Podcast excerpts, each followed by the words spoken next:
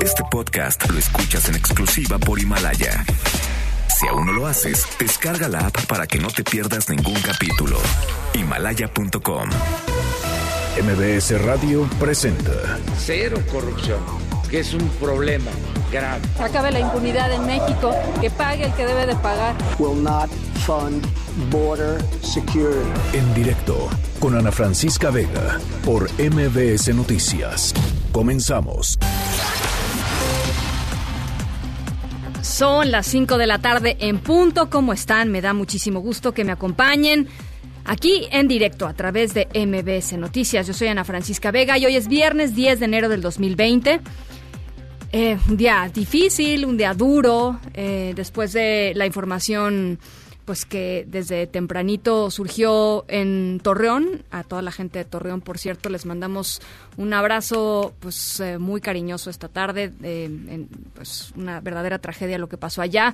Eh, un, un chico de 11 años llevó dos pistolas a su escuela y mató ahí a una de sus maestras y después se quitó la vida. Hay cinco personas eh, heridas y bueno, pues evidentemente por donde se quiera ver, eh, pues esto es una es una tragedia terrible y, ya les decía, eh, nos están escuchando allá en, eh, Torreón a través de Q 91.1. Les mandamos de verdad un, saludo y, toda nuestra solidaridad.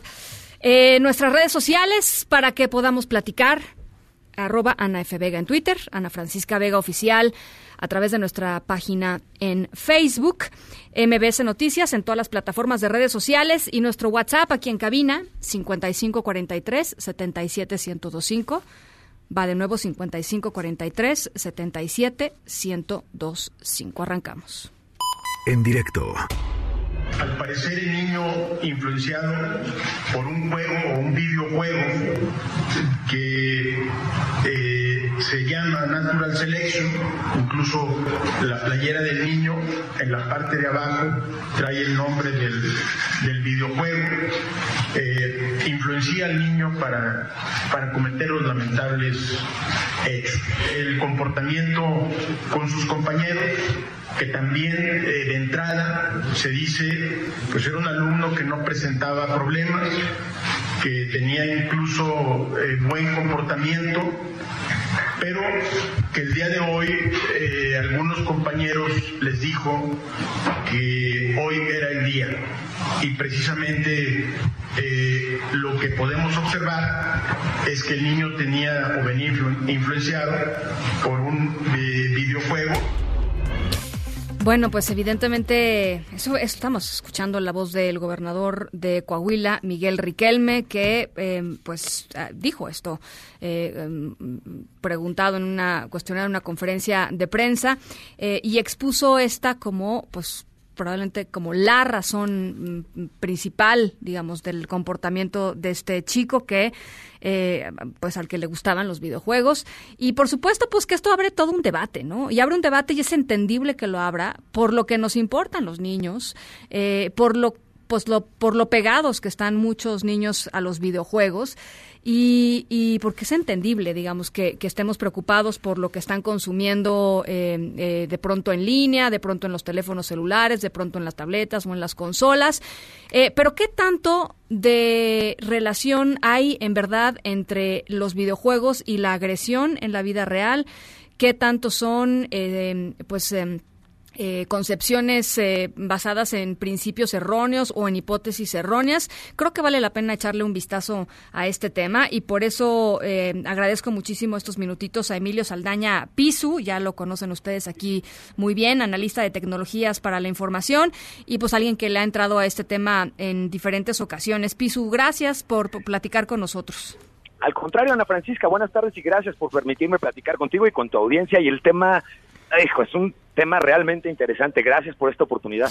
¿Cómo, cómo lo ves lo ves tú, eh, Pisu? Tengo entendido que hay al menos un par de estudios, uno de ellos de la Universidad de Oxford, que es el estudio, digamos, científico más, eh, digamos, más eh, eh, consistente.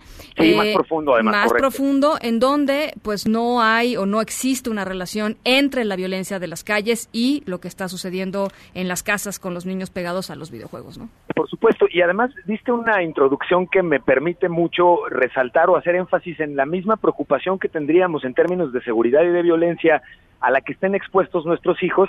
Y, y yo te diría aquí que la verdad es que mi postura sí es a favor de los videojuegos, en contra de que sean catalogados como generadores de violencia y aquí quizá incluso lo que me inquieta un poquito más y me, me, como que me molesta un poquito es la postura del gobernador que me parece de una ligereza y en su caso tratándose de quien se trata pues de una irresponsabilidad muy grande porque tú podría estar seguro que no solo él sino la mayoría de los niños no solo en ese estado en muchos estados de nuestro país si algo a lo que están expuestos cotidianamente es a la narcocultura, a la narcoviolencia. Eso sí debería de preocuparle al gobierno, no solo denunciarlo, sino atenderlo, ¿no? Pisu, te voy a tener que interrumpir un segundito porque en estos momentos está el director técnico del Hospital Español, Guillermo Siller, dando el parte médico de las personas heridas esta, esta mañana. Vamos a escucharlo, Pisu, y ahorita regreso contigo. Adelante.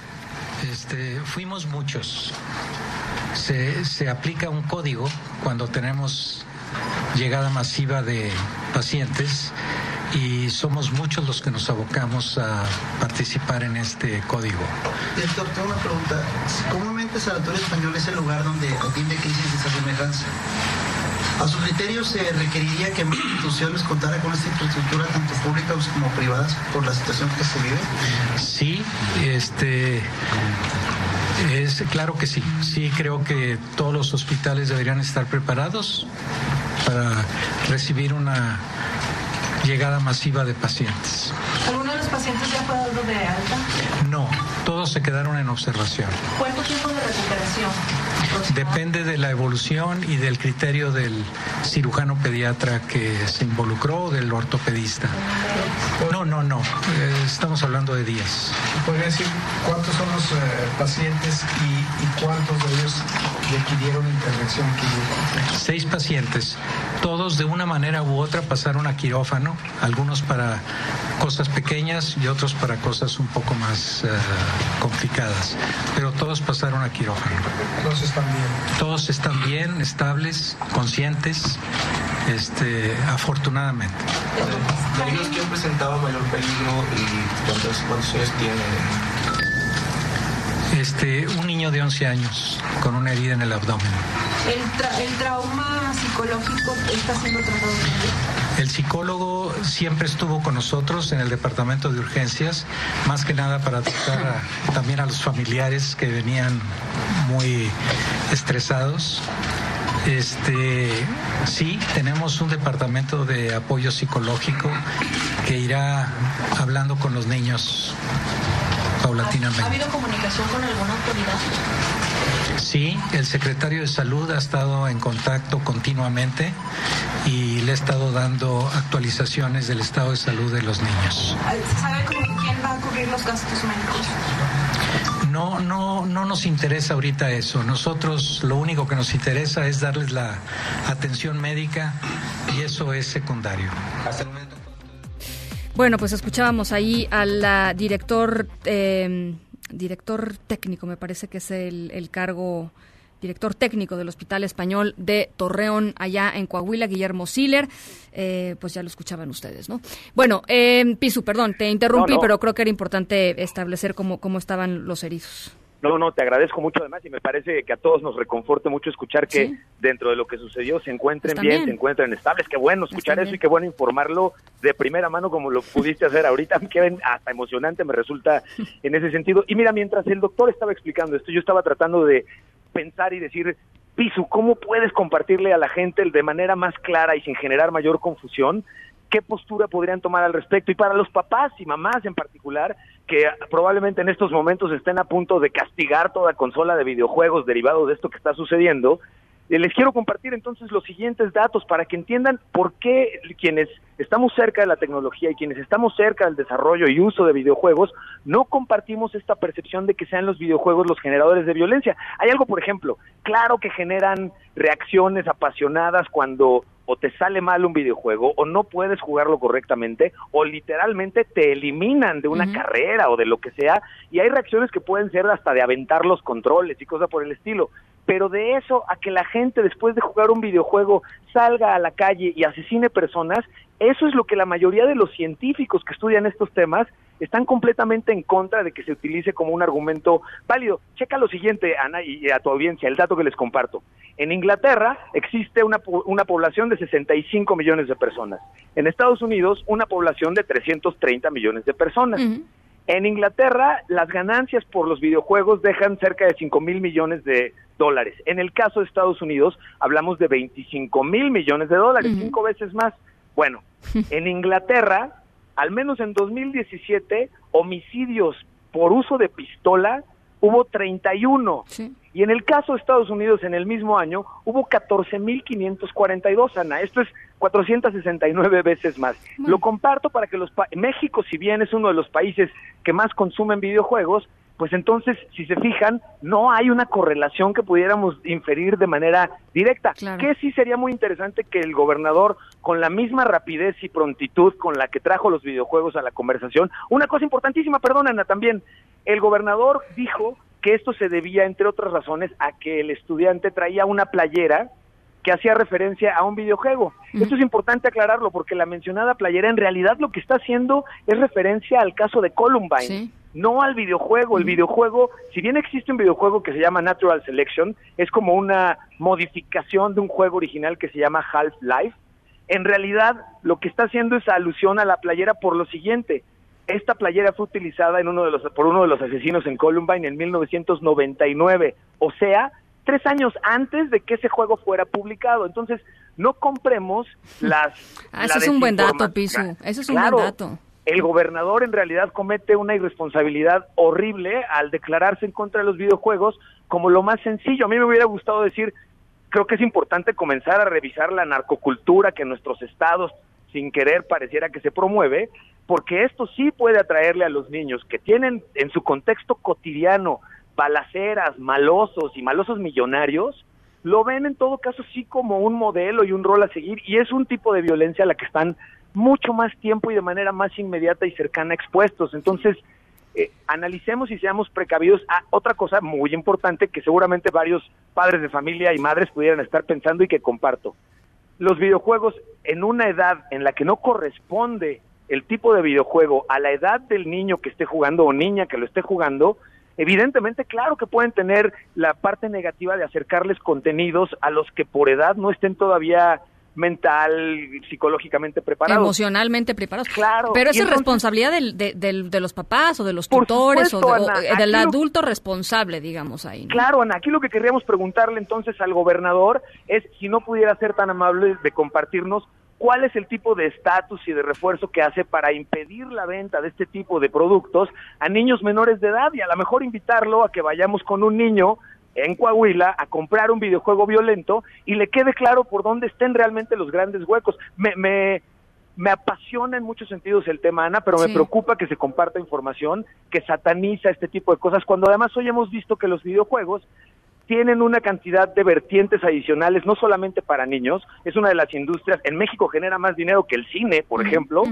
y es una de las industrias de donde parten hoy grandes avances en términos de innovación, de cómputo, de asistencia en términos educativos, médicos, de desarrollo de habilidades que de otra manera sería muy complicado desarrollar. Entonces, es un argumento que yo, la verdad, le invitaría a padres y madres de familia a escucharle al gobernador con todas las reservas del mundo y hacer acopio de información que sea válida. Como tú bien comentabas, el estudio de Oxford, hay otro estudio de la Universidad de Stetton, pueden encontrar recursos en línea correctamente fundamentados que nos permitan entender por dónde puede ir este tipo de influencia. Y luego lo que también dice el estudio de la Universidad de Oxford, que es muy interesante, dice dos cosas. Una ya la mencionaste, que es, claro, cuando un niño o un adolescente, un joven se frustra en estos juegos eh, o está consumiendo juegos muy violentos, bueno, puede, pueden efectivamente haber eh, episodios de... Eh, de, de enojo, de, de, aventar cosas, de pelearse con la vida un poco, ¿no? Este,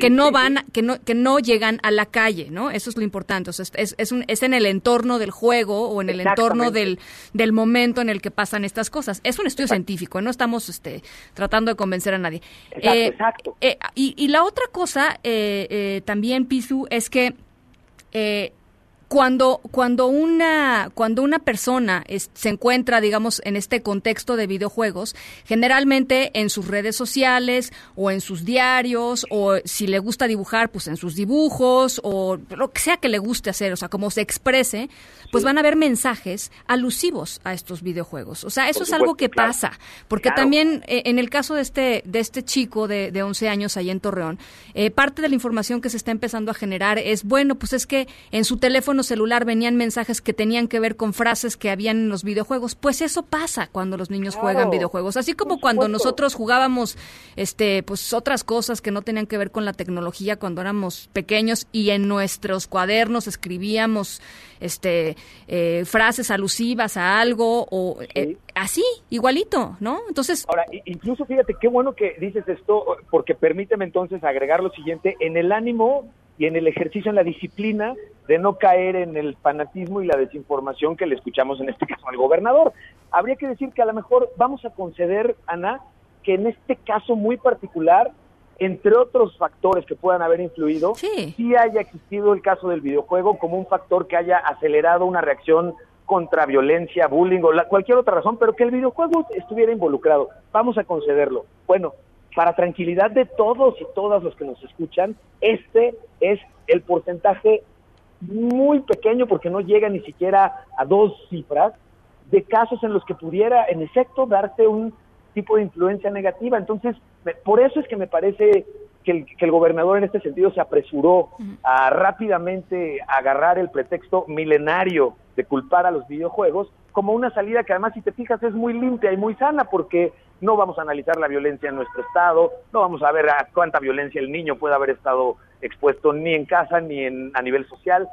E, e, esa es la parte que quizá a muchos nos incomoda cuando además en muchos de los casos está comprobado y hay estudios que están sustentando que es aventurado y muy ligero culpar a los videojuegos sin considerar el contexto adicional que rodea al sujeto, en este caso a este niño, a este alumno, ¿no? Totalmente de acuerdo. Bueno, pues ahí está el granito de arena aportado para el debate eh, y el consejo es, pues efectivamente, eh, hay que hay que informarnos bien, ¿no? Porque, porque además... Si me, si me permites, compartir a través de mis redes y ayudarme ustedes con lo propio para compartir las ligas hacia los estudios que acabamos de platicar y los padres y madres de familia y quienes estén interesados puedan ver directamente esta referencia. Ahorita mismo. Eh, y, por supuesto, porque pues los papás y las mamás o los adultos responsables que nos están oyendo, pues no van a ganar absolutamente nada si de pronto tratan de eh, retirar o de prohibir este eh, el consumo de los videojuegos. Van a, los niños lo van a hacer de una u otra manera.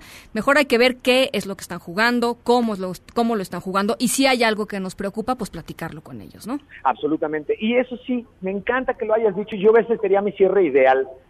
Padres y madres de familia, en lugar de prohibirlos, jueguen y estén cerca de ellos para ayudarles a entender el contexto. Dos, que jueguen juegos correctos y apropiados a su edad, claro. porque eso sí es también bien importante, pero que los papás y, madres, y mamás mismas se puedan convencer a través de la, de la convivencia directa de este tipo de actividades de que en realidad es otro el tipo de contexto que debemos de cuidar hacia nuestros hijos en acceso a la violencia que son testigos todos los días. Emilio Saldaña, arroba pisu con Z, lo pueden encontrar por supuesto en Twitter. Te agradezco muchísimo como siempre. Es un honor como siempre, Ana Francisca, y un abrazo con todo cariño y con todo respeto a tu audiencia. Lindo fin de semana, Pisu. Muchas gracias. Noticias en directo.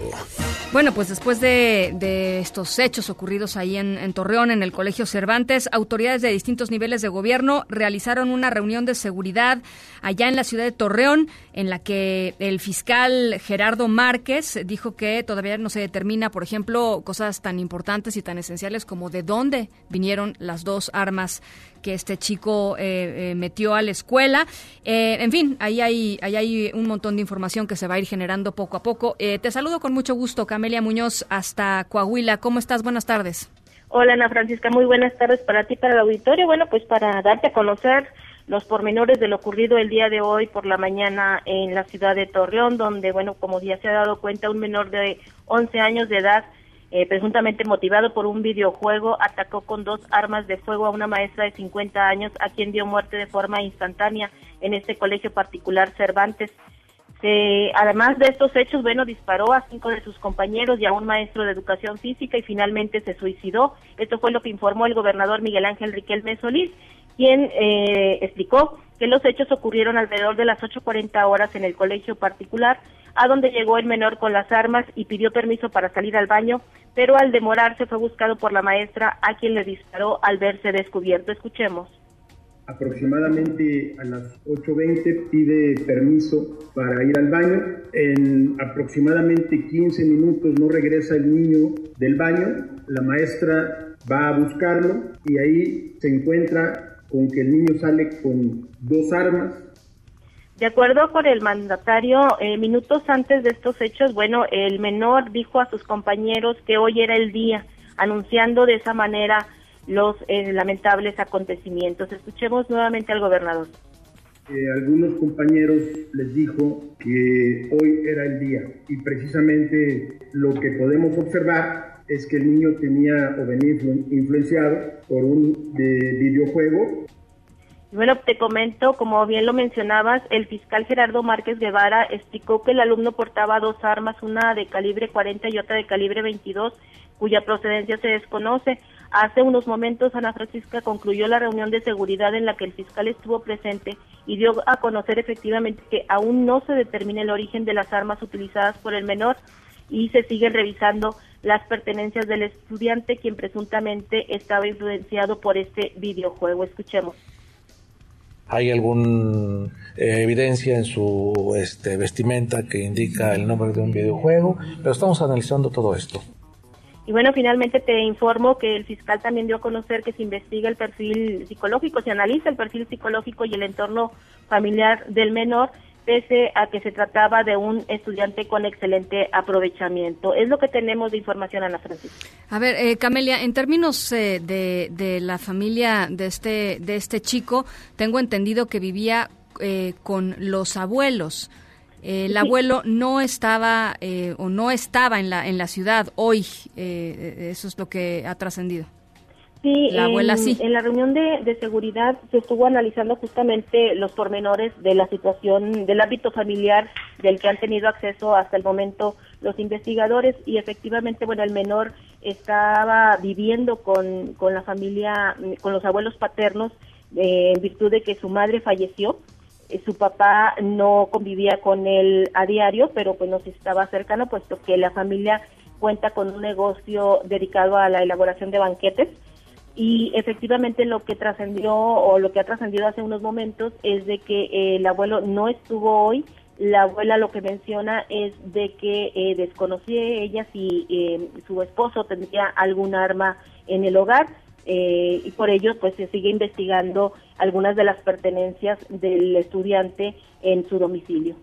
Eh, también tengo entendido que los investigadores ya lograron eh, ya lograron eh, acceder, por ejemplo, al teléfono de, de, este chico y ahí encontraron mensajes también un poco de, eh, en alusión a eh, hoy hoy va a pasar algo importante, ¿no?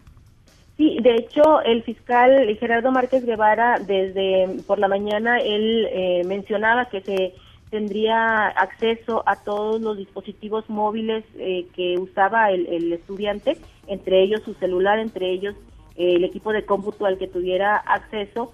Y bueno, hasta el momento, eh, si bien no oficialmente lo, ha, lo ha dicho el, el fiscal, bueno, sí trascendió después de esta reunión que efectivamente en el teléfono celular se encontraron algunas frases que eh, daban, digamos, indicación de algún, de algún videojuego, ¿no? Eh, se está analizando si esos mensajes, bueno, pues este, tenían relación o, o eh, con qué personas, a qué personas se, le, se les dirigió. Bueno, pues eh, estaremos. Oh, per, perdón, ¿se sabe, por ejemplo, si se dispararon las dos armas, eh, Camelia? Porque son, eh, por lo pronto, la, el, el, calibre 40 es, es, un arma muy grande, ¿no? Sí, eh, mira, en los peritajes que te digo todavía no no terminan y todavía no hay una este, eh, información este, eh, concreta ni final de los hechos. Eh, lo que se ha dado a conocer el, el, el, fiscal es de que sí se hicieron los disparos por parte de las dos armas. Bueno, pues eh, estaremos al pendiente, Camelia. Cualquier eh, detalle, cualquier información, por supuesto, regresamos contigo. Claro que sí, Ana Francisca. Te mando un abrazo. Y bueno, pues después de, estos hechos, de, este, de esta tragedia en el Colegio Cervantes, allá en Torreón, la Secretaría de Educación Pública eh, dijo que en coordinación con la CNDH evaluará el programa Mochila Segura eh, con la idea de que se prevengan este tipo de hechos. Es curioso porque la CNDH, la pasada, este, no sabemos si esta, pero por lo pronto la pasada, eh, había emitido el año pasado una recomendación en donde decía que el operativo Mochila Segura violaba los derechos de eh, los menores en México y no nada más eso, sino que además era completamente ineficaz. Este, eso fue la CNDH pasada. Hoy vamos a ver qué es lo que dice la CNDH encabezada por Rosario Piedra Ibarra. Eh, en un comunicado, la dependencia, la Secretaría de Educación Pública, dijo que además va a intensificar la promoción de la cultura de la paz en todas las escuelas del país y el respeto a todos los que integran eh, eh, las comunidades escolares. para evitar este tipo de hechos, el programa de Mochila Segura no lo es todo. también hay que frenar el tráfico de armas, por supuesto. pues yo creo que más bien por ahí tendría que empezar la cosa. esto fue lo que dijo la Red por los Derechos de la Infancia en México, Redim, con quienes platicamos en este espacio frecuentemente sobre la violencia hacia los niños. En este caso, bueno, pues eh, desafortunadamente también estamos hablando de la violencia provocada por, por, un niño. Eh, Rocío Méndez, eh, platícanos, ¿cómo estás? Buenas tardes. Buenas tardes, Ana. Desde el mediodía, la Red por los Derechos de la Infancia en México, la de Redim, señala que lo de Torreón es el caso de un niño de 11 años víctima de un contexto de guerra que como en todas las guerras hay armas y en este ambiente este escolar se convirtió en victimario. Los adultos, dijo Martín, Juan Martín Pérez, el secretario ejecutivo de este organismo, los adultos estamos fallando y todos los días están asesinando a 3.6 niños y niñas y todos los días desaparecen siete menores en el país. Urge saber qué están sintiendo niñas, niños y adolescentes en este país con 13 años de guerra, con más de 350 mil personas asesinadas, con más de 61 mil desaparecidos. No hay una respuesta del Estado mexicano a los niños sobre qué pasa con la violencia, ni les explica qué está haciendo para erradicarla. Así lo dice Juan Martín Pérez de la Redín.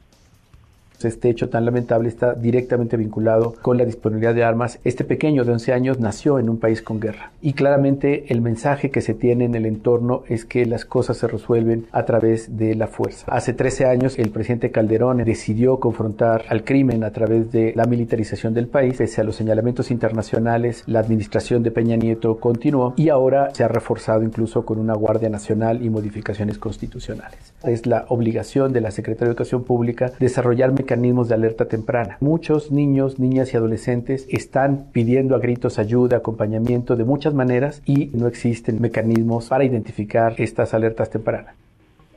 La Redim Ana también lamentó que en lugar de reforzar el control y regulación de armas en el país, se reviva la aplicación de mochila segura que tiene, como nos explicabas, recomendaciones no solo nacionales como la de la pasada CNDH, también internacionales y controversias judiciales porque viola derechos de niñas, niños y adolescentes.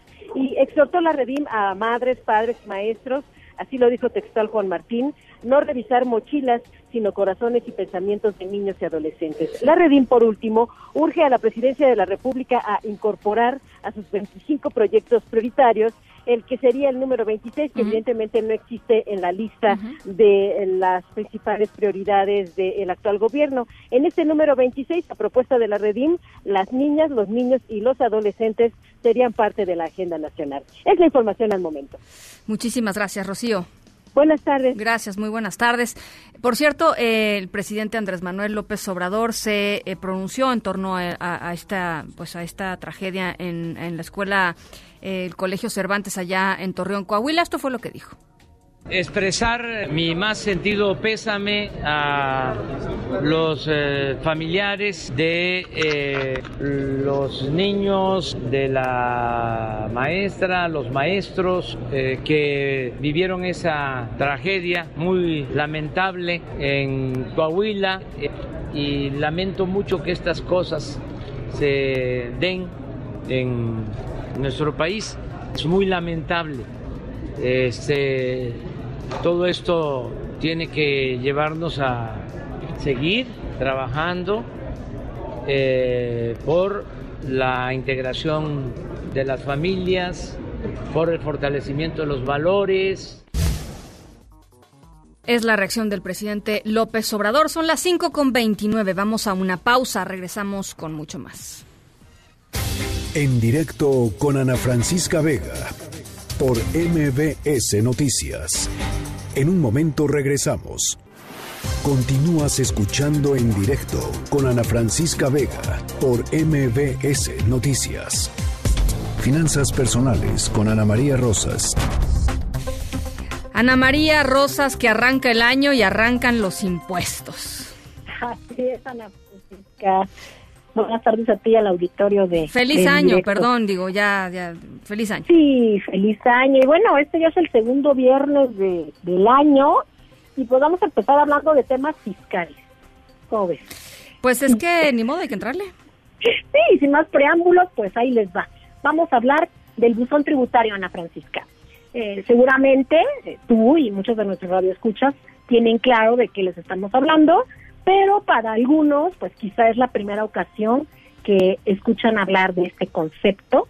Y bueno, pues en el portal del, Servicio de Administración Tributaria se establece que el buzón tributario es un sistema de comunicación electrónico ubicado en la, en la página de Internet del SAT, a través del cual las autoridades fiscales eh, nos pueden eh, hacer notificaciones de cualquier acto o resolución administrativa, Ana, eh, que si no pagaste a tiempo, que si hay una inconsistencia, y bueno, es como todo este tipo de, documentos que tienes un par de semanas para revisarlos, si no lo haces en dos semanas, pues se te puede aplicar la multa correspondiente, ¿no? De, de, cualquiera que sea el caso. Incluso, Ana Francisca, a través de este fusón fiscal, eh, si tú tienes algún reporte de una operación este, sospechosa, eh, te, llega ahí en tu buzón fiscal y bueno, ahí también tienes se hace lo correspondiente, ¿no? O sea, todo, todo es a través del buzón tributario.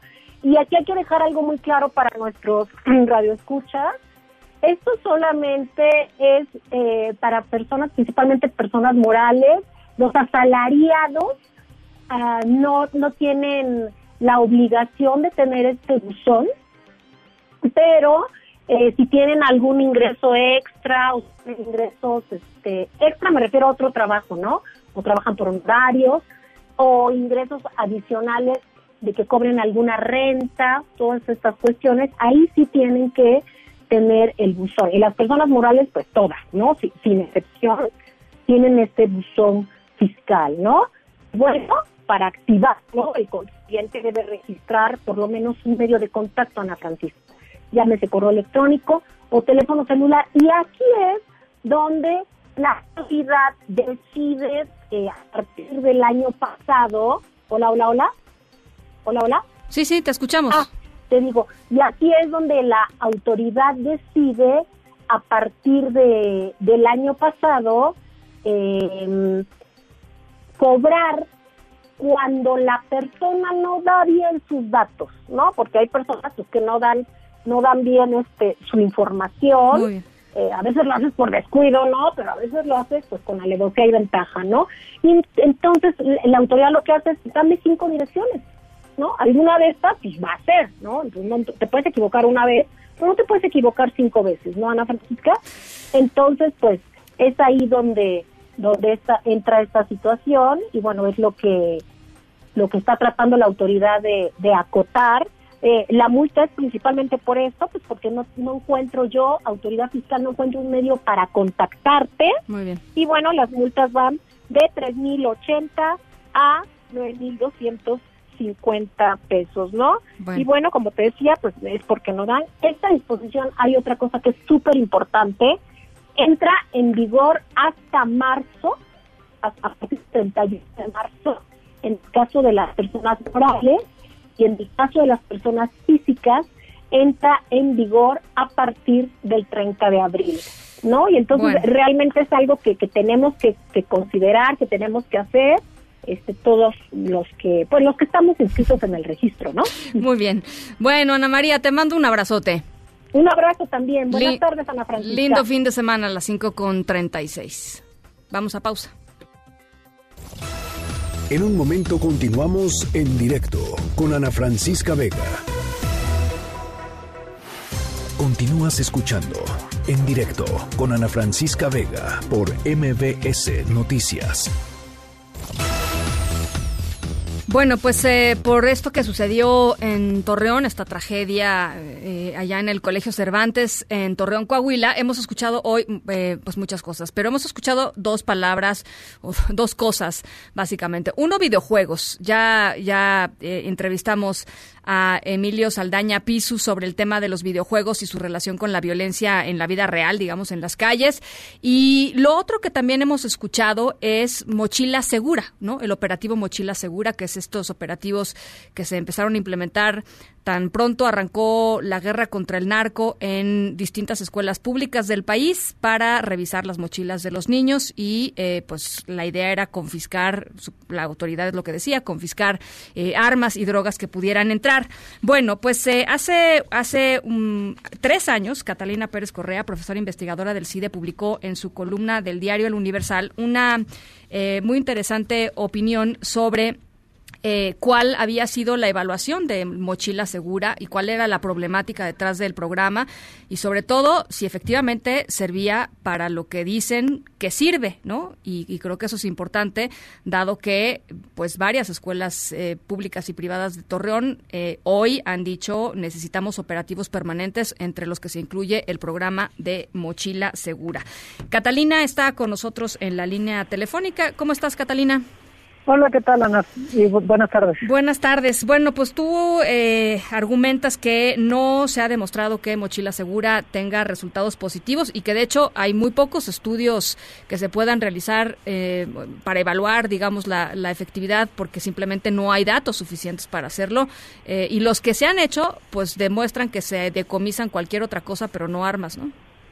Así es, a ver, los estudios que hay, que son poquísimos, o, no hay evidencia que muestra que es un programa que funcione, o lo que se ha mostrado es que lo que se decomisa en realidad son eh, condones, pastillas anticonceptivas, cómics, eh, maquillaje. aerosol, maquillaje de los estudiantes, eh, pero, pero en realidad no se decomisan ni sustancias ilícitas ni armas porque pues quien quiere ingresar un arma o sustancias ilícitas a la escuela sabiendo que está el programa, no lo hacen a través de sus mochilas, sino que tienen otras formas de hacerlo. eh, y lo que sí es, eh, se han presentado varias quejas por estos programas. Por ejemplo, la Comisión Nacional de, perdón, la Comisión de Derechos Humanos del Distrito Federal se pronunció en contra por la violación a la privacidad de los estudiantes que implica y también a la violación de la presunción de inocencia. Eh, otras eh, organizaciones como CENCOS y el Centro de Derechos Humanos Victoria también han señalado que son programas que es un programa que discrimina, que criminaliza a los jóvenes, sobre todo a los jóvenes más pobres, que los sujeta al hostigamiento policial y sobre todo a los jóvenes más pobres, más pobres que son los que normalmente son criminalizados y hostigados sin tener un resultado claro en términos de reducción de la violencia en las escuelas. Y aquí parece que de nuevo estamos desviando el foco del, del centro del problema. El problema aquí en México, como ha pasado en Estados Unidos, es la disponibilidad de armas. en un día cualquiera en México hay alrededor de 15 millones de armas, 85% de las cuales son ilegales. Eh, y entonces el, problema no es que, si se revisan o no se revisan las mochilas en las escuelas, sino cómo es que un chico de sexto de primaria tiene acceso a armas ya sea en su casa o en la calle. Eh, entonces, lo que tú dices es, eh, esto es simplemente, pues, demagogia pura, ¿no? Porque, a ver, porque sí, sí hay que decirlo. Eh, por ejemplo, el, diario Reforma tiene en estos momentos en su página web una nota en donde hace un recuento, pues, de algunas de las de las reacciones de lo, de las escuelas particulares más importantes de, de Torreón. Eh, y en, en, donde revisó ya sea sus redes sociales, un poco cuál es el mensaje que están transmitiendo, cuál es el mensaje que dan padres de familia ¿no? en, las redes sociales. Y eh, pues el clamor efectivamente es, eh, hay que hacer revisiones permanentes de las mochilas, ¿no? Este, y, hay que poner arcos de seguridad en las entradas de los planteles, en fin. Em, a ver, es, es, es, es popular, ¿no? Es, popular. De, de, nuevo, en Estados Unidos, donde son mucho más comunes este tipo de acontecimientos, es el tipo de medidas que se ha eh, intentado. Se pone arcos de metal para que suenen los estudiantes, perros para que vayan oliendo los estudiantes. Entrar a la escuela es casi como entrar a una cárcel y las escuelas dejan de ser un espacio donde los estudiantes se sienten seguros, en el que hay un ambiente de convivencia y se vuelven ambientes de violencia. Eh, aquí, de, nuevo, lo, lo, que está en el fondo no es que se revisen o no se revisen las mochilas, el problema es el contexto social. Y me parece normal que los padres de familia, como eh, las autoridades, traten de dar una respuesta, una solución inmediata que exista a sus manos, como es, pues vamos a revisar lo que pasa al ingreso de las escuelas. Pero esa no es una solución correcta, eso es una solución en la cual se limitan los derechos, se, se vulneran los derechos de los estudiantes sin realmente estar garantizando la seguridad y sin estar tocando el problema de fondo que es la constante violencia a la cual están sometidos la infancia mexicana, de igual que los adultos, y el hecho de que exista una disponibilidad de armas eh, como tenemos hoy en México. Muy bien. Bueno, pues eh, les vamos a compartir, por cierto, el artículo de, de Catalina Pérez Correa ya de hace tres años, ¿no, Catalina? Eh, sí, bueno, eso fue, fue cuando se, anunció en el 2017. Este, este programa lleva desde el 2007. Sí, sí, sí. Eh, se, implementó en el marco de la guerra contra las drogas, como tú decías. Eh, y este artículo yo lo escribí en el 2007 cuando se anunció con bomba y platillo el otra vez que se iba a iniciar con perros, este, con revisión de mochilas, con policías y básicamente pues es un programa que a mí yo veo las imágenes y me parece indignante que a los estudiantes que están llegando a la escuela se lo trate como criminales. Eh, el mensaje que manda me parece que es muy nocivo eh, y, de nuevo creo que el problema es que no atiende cuál es el fondo del asunto que es por qué tiene un chico de sexto de primaria disponibilidad de armas. Sí, totalmente de acuerdo. Bueno, Catalina, te agradezco mucho estos minutitos. Gracias a ti, buen fin de semana. Abrazo igualmente, Catalina Pérez Correa, profesora investigadora del CIDE. Línea directa con Ezra Shabot. Querido Ezra, ¿cómo estás? Buen año. Bien, igualmente, Francisca, buen, buen año para todos. Bueno, pues ahí estamos en este principio de año movidos, sin duda alguna, con distintos temas. Por ya hablabas del tema de la violencia y el tema que a nuestro país le pega y le pega fuerte. Otro de los elementos que estará pues próximamente allí en la discusión es el tema energético y uno diría bueno pues no suena así como que tan importante pero pues parece que sí. Eh, ya salimos de la crisis iraní que algunos decían amenazaba con disparar precios de petróleo. No es así es algo que pues ya no ya no funciona como en, el, en los viejos tiempos donde de repente una crisis de esa naturaleza podría mantener precios del petróleo arriba de los 100 120 dólares el barril. Esto ya no sucede. Los Estados Unidos tienen la capacidad de producir una enorme cantidad. Otros países también a través de pues este estos sistemas de fragmentación que han sido muy cuestionados por algunos.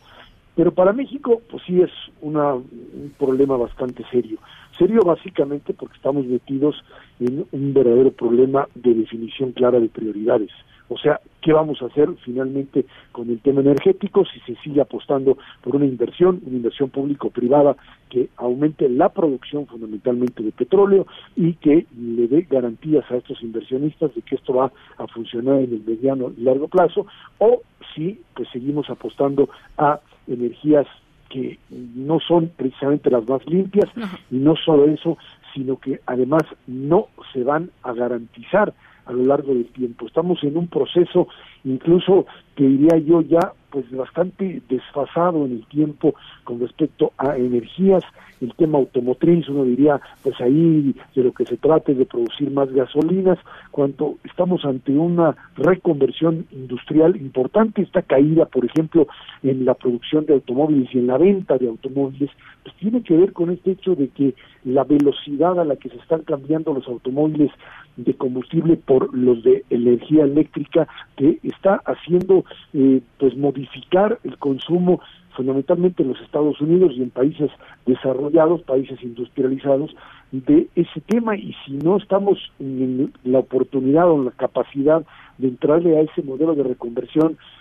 de explotar el petróleo, por supuesto, rápidamente a lo que más dé, sin que nos cueste gran cosa, entregando los riesgos finalmente a las empresas que lo quieren hacer y, y corriendo, digamos, toda la gran apuesta a energías renovables y por supuesto al tema de electricidad y gas, pues simplemente nos vamos a quedar sin la energía suficiente para un crecimiento económico que es el que este país necesita, la Francisca. Pues sí, Esra, no podría estar más de acuerdo contigo. Me parece que, además, hace unos días el presidente López Obrador dijo que, pues que Pemex ya estaba literalmente del otro lado, que, que, la cosa marchaba muy bien en el sector energético y lo que se lee en los análisis pues es, es, es, es, otra realidad, por un lado, y ya más allá, pues lo que estás diciendo es completamente cierto, o sea, incluso el modelo mismo sobre el cual está basada la política energética, pues es un, modelo obsoleto.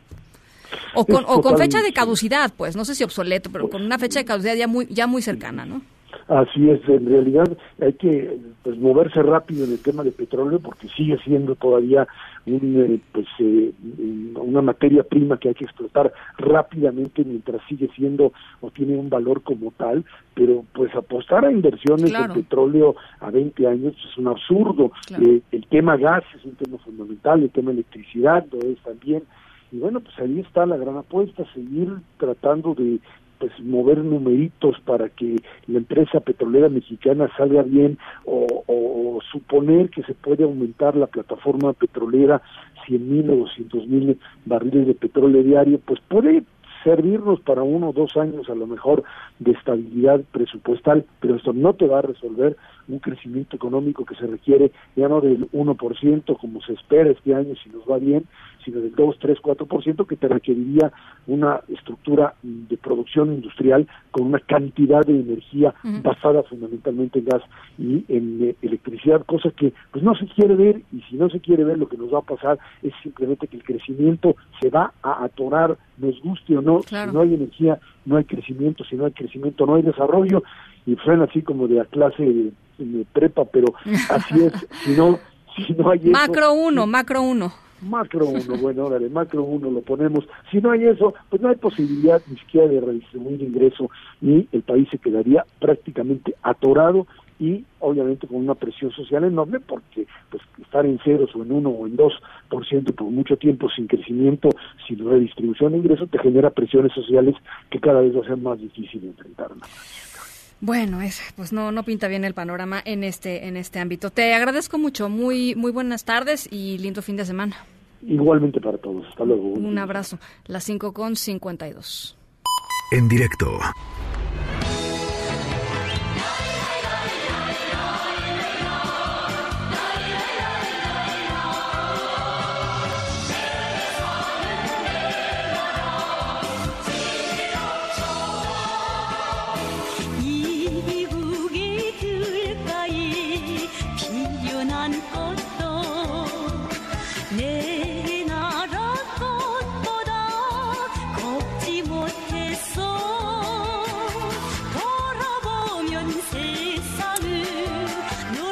Bueno, pues nuestra historia sonora de hoy eh, tiene que ver con algo que sucedió en Corea del Norte. De hecho, la canción que estamos eh, escuchando se llama... Em, ahorita les digo cómo se llama. Que, se llama... Mi país es el mejor. Mi país es el mejor. Eh, ya nada más ustedes se podrán imaginar quién mandó a hacer esa canción, ¿no? Este, mi país es el mejor, estamos hablando de Corea del Norte. Y nuestra historia sonora de hoy tiene que ver con algo que eh, pues está sucediendo ahí, no ha terminado, de hecho, no ha terminado. Em, y es como de no creerse, es el culto a la personalidad llevada a su total y absoluto extremo y las consecuencias así en la vida muy real, muy cotidiana de, de alguien. Al ratito les platico de qué se trata. Son las 5.54.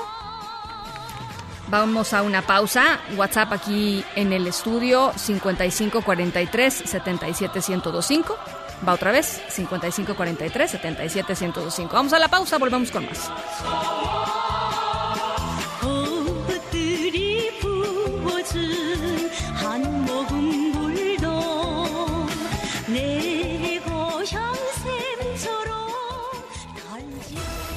En un momento continuamos en directo con Ana Francisca Vega. Una voz con transparencia. Una voz objetiva.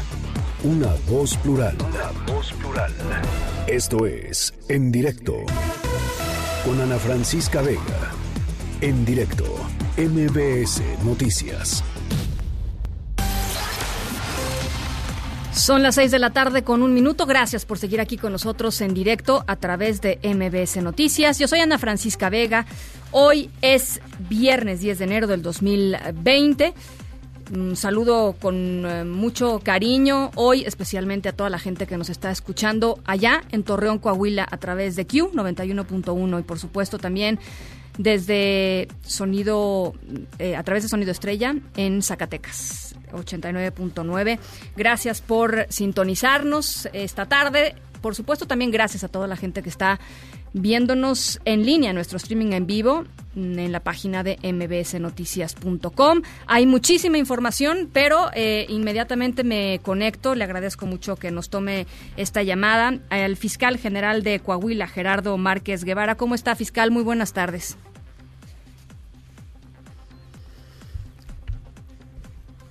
Tenemos al, ¿tenemos al fiscal ahí en la línea. Fiscal, buenas tardes.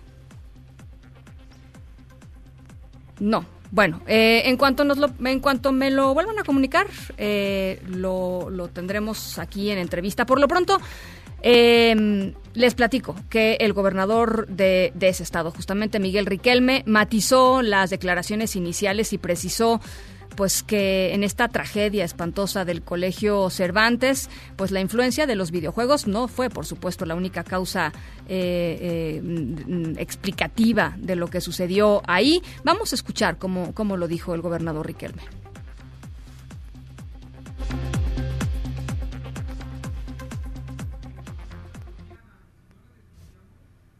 Sí, tenemos al gobernador Riquelme. no tenemos al gobernador Riquelme. Bueno, em, pues lo que hizo fue matizar sus declaraciones iniciales. Tenemos, ya tenemos la, al gobernador Riquelme, ahora sí. En ningún momento he dicho que sea la causa el videojuego. Yo lo que dije es que claramente se ve que el niño quiso imitar ah, dentro de, la, de, la, posible influencia de un videojuego violento, porque así se hace manifestar en la ropa que él traía y también eh, dentro de lo que hemos investigado hacia su entorno de sus propios compañeros. Resaltan que hoy por la mañana dijo que hoy era el día y días anteriores habían manifestado algo también del videojuego, pero con sus abuelos, a través de la propia maestra, que no lo podemos constatar ya, se dijo que que se había mandado llamar al menor por haber hecho ese tipo de comentarios y que dijo él que estaba jugando. En directo. Los uh, seis heridos en la balacera del Colegio Cervantes son cinco, son cinco niños y un, un adulto, un profesor, allá en Torreón. Eh, están bien, están fuera de peligro, afortunadamente. Así lo informó en conferencia de prensa el director técnico del Hospital Español de esa ciudad, eh, Guillermo Siller. ¿Podría decir cuántos son los eh, pacientes y, cuántos de ellos requirieron intervención quirúrgica? Seis pacientes, todos de una manera u otra pasaron a quirófano, algunos para cosas pequeñas y otros para cosas un poco más complicadas, pero todos pasaron a quirófano. Todos están bien. Todos están bien, estables, conscientes, afortunadamente. ¿Los que han presentado mayor peligro y cuántos, cuántos años tienen? Un niño de 11 años con una herida en el abdomen. ¿El trauma psicológico está siendo tratado? El psicólogo siempre estuvo con nosotros en el departamento de urgencias, más que nada para tratar también a los familiares que venían muy estresados. Sí, tenemos un departamento de apoyo psicológico que irá hablando con los niños paulatinamente. ¿Ha habido comunicación? Son las seis de la tarde con cinco minutos. Vamos a la pausa al regresar eh, Jorge Cermeño, alcalde de Torreón, con detalles, por supuesto, sobre lo que ocurrió esta mañana en el Colegio Cervantes. Vamos a la pausa y regresamos. En directo con Ana Francisca Vega por MBS Noticias. En un momento regresamos. Continúas escuchando en directo con Ana Francisca Vega por MBS Noticias. En la línea de en directo está, y yo le agradezco mucho que nos tome esta comunicación, Jorge Cermeño, alcalde de Torreón. Alcalde, eh, pues qué pena tenerlo que saludar en estas circunstancias, pero le agradezco mucho estos minutitos. A tus órdenes, Ana Francisca. Buenas tardes. Buenas tardes. Pues eh, la verdad, conmocionados todos. Eh, supongo que en Torreón, con, pues con mayor cercanía, por supuesto, sobre lo que sucedió esta mañana. Quisiera pues que nos pudiera hacer un recuento de, cómo transcurrió eh, pues el, episodio, este momento eh, tremendo para la sociedad de Torreón, para esta escuela, para estas eh, familias involucradas. Y si quiere después podemos seguir platicando de, pues un poco de, de, qué, va para adelante, ¿no? Mira, a reserva de que la fiscalía mm, confirme exactamente cómo se dio todo, la versión que tenemos es que pues este niño llega a la escuela le pide permiso a la maestra de irse a cambiar, él baja al baño, se tarda y la maestra pues baja por la tardanza de este niño. Efectivamente se cambia de ropa y se pone una ropa muy similar a la que aparece en algún videojuego, en algún acontecimiento lamentable similar a este. Eh, el niño sale con dos armas y empieza a disparar. Eh, mata a la maestra eh, y en los disparos hiere a otros cinco niños y a un profesor de educación física, los cuales están ya siendo atendidos en el sanatorio español y bueno, pues al parecer ya están fuera de peligro todos. Están bien, digamos, dentro del... Dentro del... Estos son los hechos así, tal cual. El niño eh, vivía con su abuela, eh, su madre falleció hace algunos años, no vivía con su papá, mm, desconocemos todavía quién le proporcionó las armas. Eso es un, eso es un, eso es una información importantísima, ¿no? Potencialmente, eh, incluso podría ser un, tema criminal. Bueno, hay alguna responsabilidad que puede ser por omisión, ¿verdad? Muchas veces los padres eh, eh, guardan las armas de manera irresponsable en las casas, los niños se enteran dónde están, eh, aquí puede haber una precipitación lamentable de este niño que al parecer también por la versión de un amigo él le comenta el día de ayer que hoy iba a pasar algo importante en su escuela. Evidentemente pues, no sabían de qué se trataba no de ser así bueno pues ya existía alguna maquinación de parte de este niño para llevar a cabo esto. Sí obviamente hablas de un niño de 11 años que no tiene conciencia de lo trascendente de los hechos tan lamentables que hoy se dieron en el Colegio Cervantes. Desde, desde su conocimiento, alcalde, eh, ¿sabe de alguna otra, eh, digamos, eh, señal que hubiera dado este chico en la escuela que nos hubiera hecho pensar que algo estaba mal ¿no? en su vida, con él, este, con su circunstancia? Pues aparentemente no, platicando con el director de la escuela y la información que él me proporcionó, pues se trata de un alumno que tenía buena conducta, que tenía buenas calificaciones, pues digamos que una, una conducta normal, no había algo que les llamara la atención.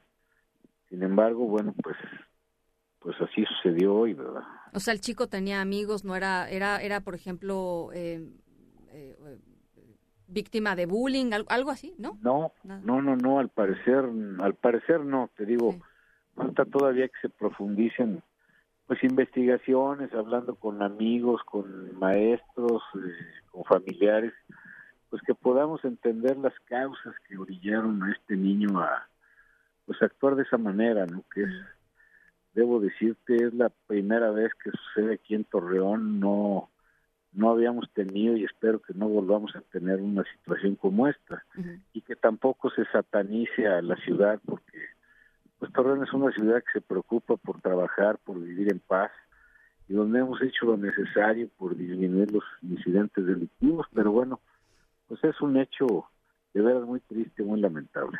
Desde su perspectiva, eh, alcalde, ¿en dónde se encuentran eh, no sé si decir las respuestas, porque no sé si para algo así hay una respuesta definitiva, pero ¿dónde están eh, esos puntos en donde nos tendríamos que estar fijando hoy como sociedad, independientemente de que haya sucedido en Torreón? Este... Yo te diría, bueno, en primer lugar, la responsabilidad que tenemos como padres de familia para educar y orientar adecuadamente a nuestros hijos. Ahora los niños tienen acceso a las redes, a videojuegos, a muchas cosas que los padres pues desconocen o no se interiorizan o no están al pendiente de lo que hacen sus hijos. Entonces yo creo que la, el tema parte primero de una educación en valores y de una mayor cercanía a lo que hacen nuestros hijos, a lo que llevan a las escuelas. Tenemos una operación mochila donde se hacen revisiones aleatorias. Sin embargo, por ejemplo, en esta escuela, en el mes de octubre, los padres de familia se opusieron a que hubiera este tipo de revisiones.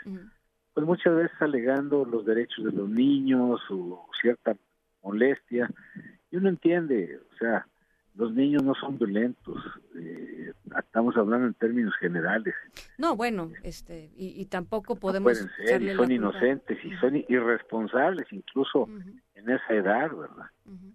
Yo te diría aquí somos corresponsables como padres de familia, como maestros, como medios de comunicación, como iglesias, pues todos tenemos que preocuparnos por, prevenir estas cosas y educar mejor en valores a nuestros hijos.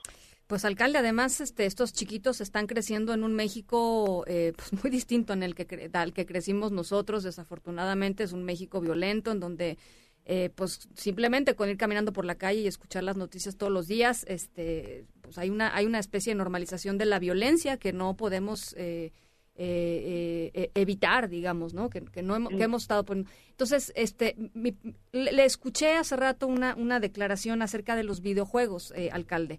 Y, me, gustaría que, tratáramos de platicar sobre eso porque pues culpar a los videojuegos es como pues también quizá quitar un poco de responsabilidad en donde las verdaderas variables, ¿no? Que están afectando comportamientos de estos chicos. No, no, no, no son los videojuegos, hay hay determinadas este, videos o determinadas cosas, pues que manipulan muchas veces la, la actuación de los niños y, pues ahora los medios, las redes, el internet, pues, permite el acceso que antiguamente los niños de esa edad pues no tenían.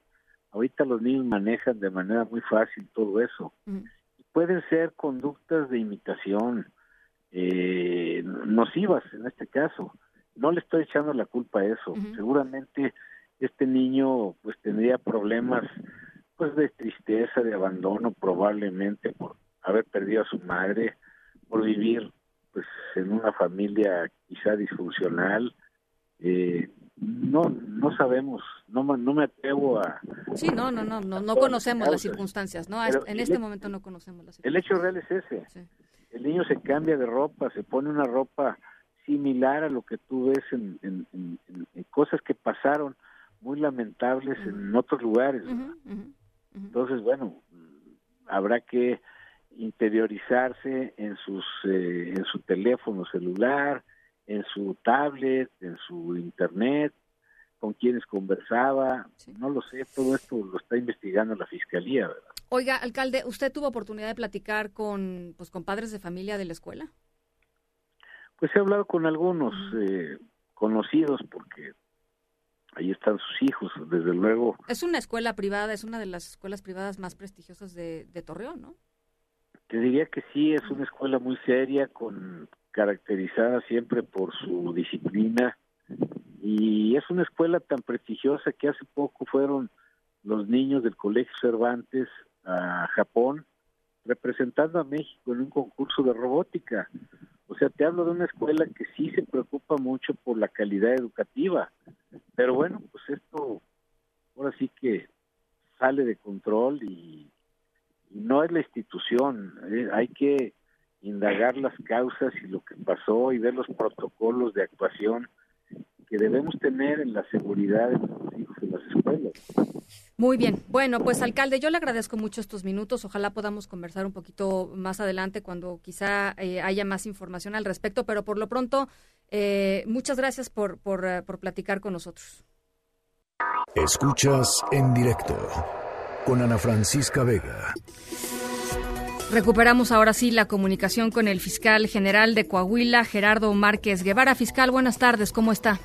Bien, bien, a sus órdenes. Buenas tardes. Eh, fiscal, quisiera que nos compartieran al auditorio de MBS Noticias, eh, pues, eh, qué hallazgos se han hecho en el transcurso del día, que nos pudieran dar un poco de luz para explicar qué fue lo que sucedió. Entiendo que es muy complejo, es una investigación que va a tardar tiempo, pero si nos pudiera compartir algunos detalles.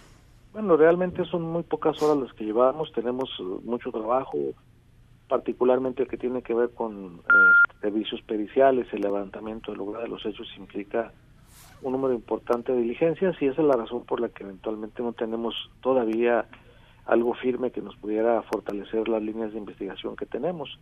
eh, solamente decirles que, bueno, pues los lesionados se encuentran ya de alguna manera fue de peligro, estaba uno eh, delicado, nos dice el servicio médico que está saliendo ya de ese estatus. Este, seguimos realizando entrevistas en el entorno de pues no solamente del menor, sino también de eh, las gentes que participan en este evento como víctimas o, o, de cualquier de cualquier naturaleza, los maestros, alumnos, la familia, etcétera, para poder encontrar algo que nos permita dilucidar cuál fue la razón por la que actuó de esta forma. El menor, evidentemente, estamos analizando también los lugares de eh, su convivencia, como su domicilio, como la propia escuela, revisando desde luego con, con autorización de sus familias, este su equipo o material de apoyo escolar, eh, tablets, este, teléfonos, este, computadoras, con el propósito de establecer si eh, precisamente en, en, en, esos medios electrónicos pudiera estar lo que nosotros hemos encontrado en primer momento como alguna influencia o una determinante para la comisión de la conducta esta. Eh, es sabido también por la eh, audiencia que este se, se le encontró pues con una vestimenta distinta a la que traía al momento de ingresar a la escuela para su día ordinario de clases. ¿Sí? Esta vestimenta coincide con algún eh, personaje que este que aparenta emular este y bueno estamos analizando también eh, las redes eh, electrónicas cibernéticas este para saber si hay alguna influencia de esta naturaleza para actuar en ese sentido. Saben, eh, hasta el momento fiscal, hay, hay más luz en torno a pues esto que supongo que también es una de las preguntas centrales para la fiscalía, que es de dónde sacó estas dos armas. No, bueno, no no hemos encontrado todavía algo que nos permita eh, afirmarlo pero eh, pues se ha cuestionado que cómo es posible que un menor de edad tenga acceso a armas de fuego simplemente independientemente de la naturaleza o de la del calibre este eh, bueno es obvio que cuando tenemos uh, cuando los adultos tenemos en nuestros domicilios o al alcance de nuestra familia armas de fuego pues esa pudiera ser alguna de las vertientes. Es decir, él, él, vivía con sus abuelos, ¿no? lo que usted está diciendo es las las armas estaban ahí. No, es estamos checando esa posibilidad porque pues eh, no hay otra este eh, eh, primaria, no hay, otra posibilidad primaria. Ya. O sea, esto es en donde nos en donde vivimos y los menores donde viven es donde pudiéramos empezar a buscar si el acceso a las armas se tuvo en el domicilio. ¿Sabe, fiscal, sabe la fiscalía si el ataque iba dirigido a la maestra o fue simplemente circunstancial en el sentido de que la maestra lo bajó a buscar y, pues accionó las armas? O sea, ¿se sabe? Los datos que nos que tenemos hasta este momento nos hacen este inferir que eh, no era particularmente contra la maestra porque en realidad este eh, eh, esta persona que pierde la vida es una maestra distinta a la a la propia de su de su grupo de su, de su salón. Entonces este es eh, la maestra de su grupo advierte una irregularidad corre y, y, eventualmente el niño dispara sin esto es lo que eh, inferimos de las primeras diligencias. No es una afirmación porque hasta que concluya es cuando podremos establecer cuál línea de investigación es la que está fortalecida. Entiendo que es complicado armar el perfil psicológico de alguien, entiendo que son eh, pues multifactoriales todas estas investigaciones, pero hay algo que a ustedes les haya que, les que les diga en las conversaciones con la gente de la escuela, quizá con el círculo más cercano, sé que ya han hablado con la con la abuela por lo menos, eh, que les haya, que les hagan pensar que algo estaba mal en la vida de este, de este niño, alguna señal que haya detectado pues a alguien alrededor de, él. No, no, bueno, las evidencias hasta el momento nos indican que sí hay algo irregular, este, simple y sencillamente porque lo que hemos recabado de inicio es eh, opiniones positivas. El niño era un estudiante brillante, el niño en apariencia, en lo que hemos recogido no daba problemas. Sin embargo, creo que esta parte de el, abandono o el, la falta de supervisión respecto a las actividades que, hacen los menores es lo que pudiéramos nosotros tratar de investigar, porque pues el hecho de que ahora las uh, tecnologías se encuentran al alcance de la mano de cualquiera y sin supervisión implica el conocimiento de técnicas, de redes, de muchas cosas que, que debemos supervisar los adultos. Bueno, fiscal, pues yo le agradezco mucho por lo pronto esta, esta información preliminar y estamos, por supuesto, en comunicación. Gracias, muy buenas tardes. A sus órdenes, buenas tardes. Muchas gracias, las seis con veintiuno. Es el fiscal eh, general de Coahuila, Gerardo Márquez, eh, Gerardo Márquez Guevara y bueno pues, eh, pues, poco a poco se va a ir armando se va a ir armando este caso por cierto la escritora eh, Beatriz Gutiérrez Müller eh, también esposa del presidente Andrés Manuel López Obrador, publicó un mensaje a través de su cuenta oficial en Facebook que leo textual. Dice, lamento mucho que perdieran la vida inocentes en una escuela de Torreón. Condenar el hecho es importante, solidarizarse con los deudos y amigos aún más, pero evitar que se repita es un apremio. Mamás, papás, tíos, abuelos y todos aquellos responsables de un menor, por favor no den por hecho que sus hijos son incapaces de hacer tal o cual cosa. Todo es posible. Son muchas las influencias, mucha la curiosidad de un niño, de un joven. Supervisen, constaten, revisen, pero sobre todo dialoguen con ellos y compréndanlos. Hagan todo por ellos. La seguridad comienza en casa, por ejemplo, mochila segura, no hasta la escuela, sino desde el domicilio, dice Beatriz Gutiérrez Müller. Eh, no a las armas, no a la violencia, paz, por favor. Es parte del mensaje de la escritora Beatriz Gutiérrez Müller. En directo.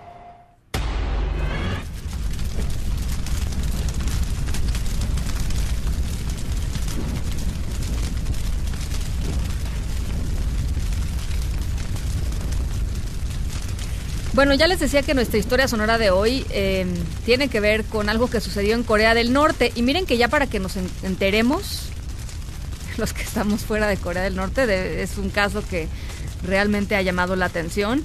Eh, tiene que ver con fuego, por eso estamos escuchando estos, estos sonidos. Algo ocurrió con fuego, eh, le ocurrió a una persona y le cayó literalmente la fuerza del Estado, ¿no? La fuerza de la del culto a la personalidad por el líder.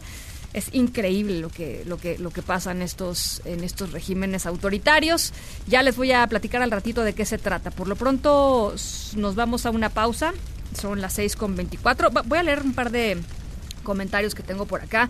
Tributo dice, está por verse si los videojuegos de asesinato son responsables de la generación de violencia, pero lo que sí es seguro es que no generan tampoco empatía, es lo que dice Tributo. Y René Sedna dice, eh, hola Ana Francisca, te pregunto como madre de familia, ¿qué sentimientos de inseguridad escolar te deja la tragedia de Torreón? Saludos desde Puebla, pues la tragedia de Torreón me deja muy triste, René, ¿no? Evidentemente, pues algo, algo muy pues muy difícil tendría que haber estado pasando por la por la mente, por la por el corazón de este niño de 11 años para tomar esta decisión, no nada más de ir a una escuela y disparar, sino para quitarse la vida, ¿no? O sea, el, dolor, este, el suicidio de, pues siempre es muy doloroso y de un niño, bueno, pues no, se diga, ¿no? Eh, eso es, es lo que yo pienso personalmente al respecto. Las 6 con 25. Vamos a la pausa. En directo con Ana Francisca Vega por MBS Noticias. En un momento regresamos. Continúas escuchando en directo con Ana Francisca Vega por MBS Noticias.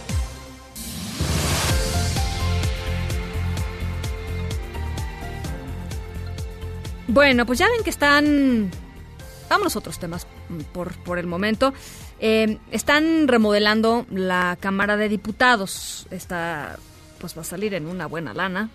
Perdón que lo diga en este español, pero es la verdad. Nada más para que nos demos una probadita de lo que van a estar haciendo los diputados, eh, la remodelación de los baños, la manita de gato, digamos, que le van a dar a la parte de los baños. Solo esa parte va a costar 30 millones de pesos. Angélica Melín, platícanos, pues, ¿qué van a hacer a los baños? Hola Ana, muy buenas tardes, te saludo con mucho gusto y también saludar al auditorio. Sí, eh, comentarte que eh, pues se están haciendo estos trabajos, distintos trabajos, no nada más en la zona de los sanitarios en el recinto parlamentario, sino que hay una serie de eh, remodelaciones y construcciones y adecuaciones en el perímetro parlamentario, esto pues para dejar ah, listo el, recinto precisamente. En la Cámara se están realizando estas remodelaciones que no vale, se están costando poco a los diputados y en el caso de los sanitarios el costo eh, máximo eh, va a ser, Ana, está siendo ya de hasta 30 millones de pesos con IVA incluido. Estos trabajos que están en proceso en el recinto parlamentario, aunque debieron desde el pasado 30 de diciembre de 2019, hace un par de semanas, bueno, pues eh, todavía siguen en, transcurso. De hecho, algunos sanitarios de momento y por algunas horas del día quedan fuera de servicio porque todavía los están arreglando. Incluye la reparación, el resanado y la pintura de puertas y paredes dañadas, los cambios de plafones,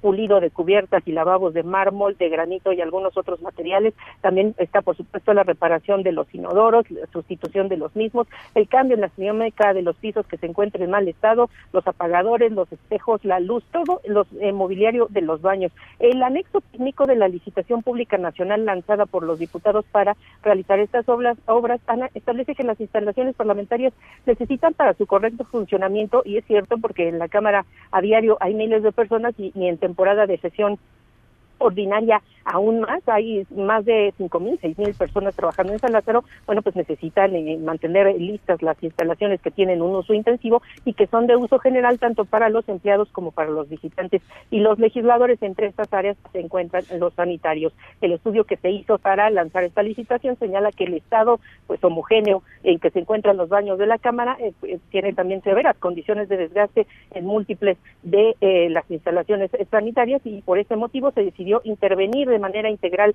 en todos los baños de la Cámara para mejorar su calidad y sobre todo, bueno, pues mejorar sus componentes, componentes y instalar algunos elementos ahorradores de agua y bueno, pues se señala que algunos de estos elementos, algunos de los baños tenían hasta 20 años sin haberse reparado en San Lázaro y pues algunos ya estaban en condiciones deplorables, incluso con falta de higiene y por eso que se dice, es por esto es que se decidió hacer esta inversión de 30 millones de pesos para eh, reparar los 190 módulos o sanitarios que hay en San Lázaro. Ana, es el reporte. Bueno, te agradezco mucho, Angélica. Hasta luego. Un abrazo. En directo. Noticias en directo. Bueno, pues eh, al primero de enero de este año han pasado un montón de cosas, entre ellas que pues ya se dio la transición a la nueva fiscalía. Entró hoy oficialmente en funciones la Fiscalía General de Justicia de la Ciudad de México, un pues acontecimiento potencialmente importante y al que le han invertido pues un buen rato en el diseño, incluso se acuerdan la la candidata a ocupar el puesto de Medina Mora ya en la Suprema Corte de Justicia, Ana Laura Magaloni, pues ha estado eh, ayudando en este diseño de la nueva fiscalía para tratar de hacerla pues autónoma, independiente, profesional, eficiente, etcétera. Bueno, pues hoy entra hoy entra en funciones esta Fiscalía General de Justicia de la Ciudad de México. Adrián Jiménez, ¿cómo estás? Buenas tardes. Bueno, no está Adrián Jiménez. Eh, en un segundito, en, un segundito voy a, voy a ir con él. Por lo pronto les platico también y me llamó mucho la atención esta nota que, circula ya en medios de comunicación. Ayer platicábamos sobre el avión ucraniano que pues ah, desafortunadamente hace unos días en pleno pues escalada de conflicto entre Estados Unidos e Irán se cayó en a unos kilómetros del aeropuerto de Teherán y eh, pues había llamado mucho la atención que rápidamente las autoridades iraníes dijeran que el asunto había sido un accidente, ¿se acuerdan? Bueno, eh, al día siguiente el primer ministro canadiense Justin Trudeau dijo que estarían esperando eh, pues algunos datos para pero que era muy temprano digamos como para decir que era un accidente y poco tiempo después dijo que él tenía información, que información satelital le había demostrado a él y a los aliados que esto había sido una, pues, eh, que el avión había sido derribado por un misil eh, presumiblemente iraní. Que quizá había sido derribado accidentalmente, pero que finalmente era una, un derribo, digamos, que no había sido un accidente. Y resulta que la Organización del Tratado del Atlántico Norte, la OTAN, asume ya oficialmente la hipótesis de que efectivamente el avión ucraniano eh, pudo haber sido derribado. Los ministros de Relaciones Exteriores de la Unión Europea y el secretario general de la OTAN están reunidos en Bruselas están tratando de alguna manera de salvar eh, pues todo lo que tiene que ver con el acuerdo nuclear de Irán eh, y eh, oficialmente se pronunció en torno al asunto diciendo nosotros estamos pues también en el entendido de que efectivamente fue un misil lo que derribó a este avión ucraniano así es que la presión la presión se pues está cerrando al régimen iraní. Vamos a ver qué es lo que terminan diciendo, vamos a ver si efectivamente eh, logran eh, la presión mundial que eh, Irán comparta la información de las cajas negras y que se haga una investigación independiente. más de 170 personas murieron en este en este que ahora sabemos quizá probablemente no fue accidente. Bueno, ahora sí, nos vamos con Adrián Jiménez y la nueva fiscalía. Adrián.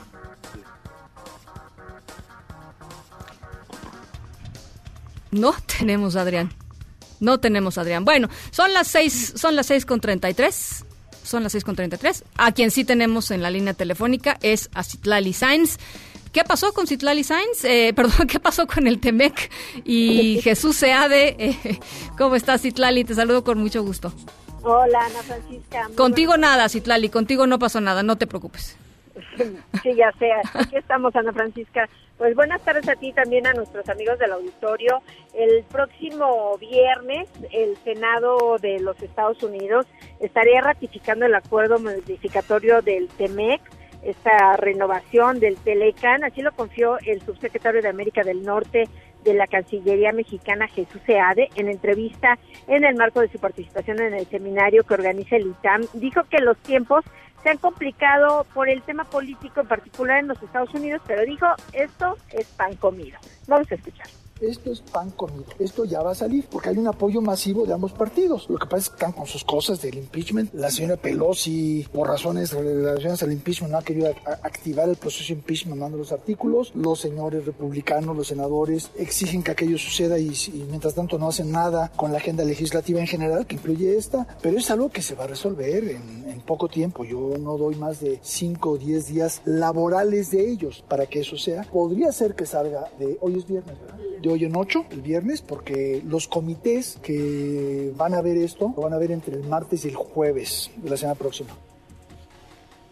Y bueno, Jesús Sea de Curi señaló a Ana Francisca que si no ocurre la próxima semana como él espera, porque se atraviesa un receso o algo así, confió en que a más tardar a finales de enero ya se tenga esta ratificación por parte del Senado. En el tema de Canadá, el funcionario señaló que aún tomará un poco más de tiempo debido a que las reglas que tienen les imponen 21 días de lectura del acuerdo, por lo que destacó que este pues también va a avanzar, pero no va a ser en estos mismos tiempos que en los Estados Unidos. Pero bueno, hay confianza por parte del gobierno mexicano. Ana Francisca es mi reporte. Pero sería, Citlali, en el primer trimestre de, de este año también lo de Canadá, ¿no?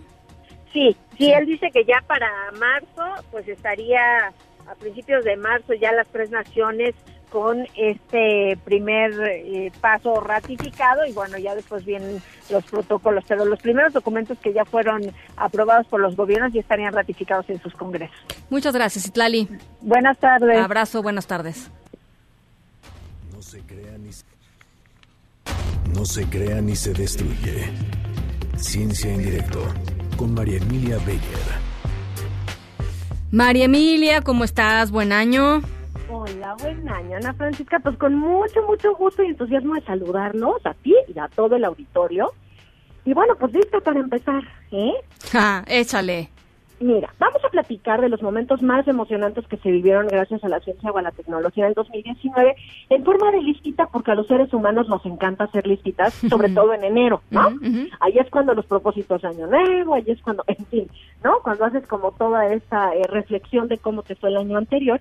Y bueno, pues para la ciencia ha sucedido esto mismo se reunió una enorme comunidad de científicos, hicieron votaciones por internet y demás, pues para ver cuáles eran las cosas que toda la comunidad científica consideraba como más relevantes que se habían aportado para la humanidad en 2019. Y entonces te voy a platicar. Algunos de esos puntos hay que decirlo además, pues no andábamos tú y yo tan perdidas porque ya los hemos platicado, aquí los hemos presentado, hoy no los vamos a explicar, los vamos más bien a enlistar, pero bueno, para que sepamos qué nos dejó la ciencia el año pasado. A ver, venga. Entonces, pues el primer lugar lo ganó la primera imagen obtenida de un agujero negro, este, pues esta imagen preciosa que hemos visto por ahí, esto gracias al esfuerzo de, un conjunto de cientos de científicos de todo el mundo que se unieron y compartieron sus datos en una actitud pues realmente muy universal en un proyecto que se llamó el, el Event Horizon Team. Y entonces, bueno, obtuvimos esta primera imagen muy hermosa de un agujero negro al centro de una galaxia llamada M87 y ese se ganó el primer lugar. Nos ayuda a ver que lo que había predicho Einstein es cierto, que de verdad estos objetos existen allá afuera en el universo y que además ya podemos encontrarlos, medirlos eh, y, obtener imágenes. Por otro lado, el segundo lugar eh, en esta votación, pues se lo ganó el descubrimiento de un homínido, el Homo eh, llamado Luzonensis, este vivió apenas hace 50 mil años, es decir, nosotros no somos sapiens sapiens, ya andábamos por ahí desde hacía rato, en algún momento a lo mejor hasta coincidimos. Sus restos fueron encontrados en unas cavernas en Filipinas y es muy importante porque además de que es un homínido muy chiquititito, muy, muy chaparrito, eh, pues bueno, nos, nos deja entender que ya en esta región asiática se creía que todavía no habían llegado los homínidos, sus restos nos, nos dicen que ya estaban por ahí. El tercero, que es muy emocionante, es que la NASA anunció la misión Artemisa, que es una misión para enviar a la Luna en el 2024 a un hombre y a una mujer. Y si recuerdas, el año pasado cumplimos los 50 años de que, bueno, pues se pisó, eh, eh, pisamos la Luna por primera vez y bueno, pues ahora entonces se anuncia que queremos regresar lo que estaría de veras, pues muy bien, más mucho, mucho que no vamos, ¿no? Medio siglo, ¿no? Y todo esto va a ser al 2024, pero ya se han comenzado los protocolos de investigación para que esto sea una realidad. Otra noticia realmente espléndida es que los esfuerzos por abatir el ébola, esto me da un gusto enorme, Ana Francisca, comienzan por fin, por fin a dar frutos. Gracias a una vacuna que está mezclada con un cóctel de anticuerpos y que ya está dando resultados excelentes para la recuperación de pacientes que de otra manera prácticamente pues estarían condenados a muerte, porque sabemos que el virus del ébola pues es hasta hoy ha sido casi que imbatible.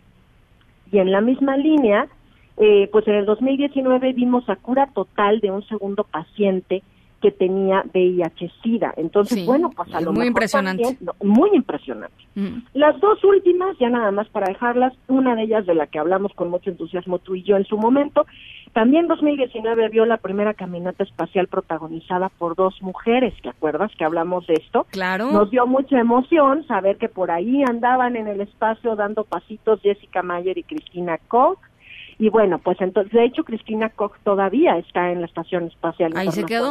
Oye, pero además hay que, hay que recordarle a toda la gente que nos está escuchando que esta histórica caminata, porque nunca había sucedido que fuera una caminata 100% femenina, eh, se tuvo que atrasar, ¿no? ¿Te acuerdas? Por, por este asunto de que nada más había un traje espacial hecho a la medida de una mujer, ¿no? Este, Exacto, y entonces pues el otro estaba muy grande y la segunda mujer no la pudo acompañar y en esa ocasión pues entonces un astronauta varón tomó el lugar, hasta que ya se pudo hacer el segundo traje. Exacto, que también dices, bueno, sí se están realmente pues trascendiendo ciertas fronteras, Oye, al que no hubieras pensado en eso, ¿no? ¿Cómo no? Eh, es más, ellos no pensaron en eso, imagínate nada más el nivel, digamos, de que, que, tienen asumido que... que... Eh, exacto, pues te voy a decir que esto me recuerda cuando Liz Meitner que fue una de las de las físicas más importantes de principios del siglo XX, comenzó a trabajar por fin en un laboratorio de investigación tenía que salirse del edificio e ir al baño a la cafetería de enfrente, porque el edificio entero de físicos no, tenía baño para mujeres.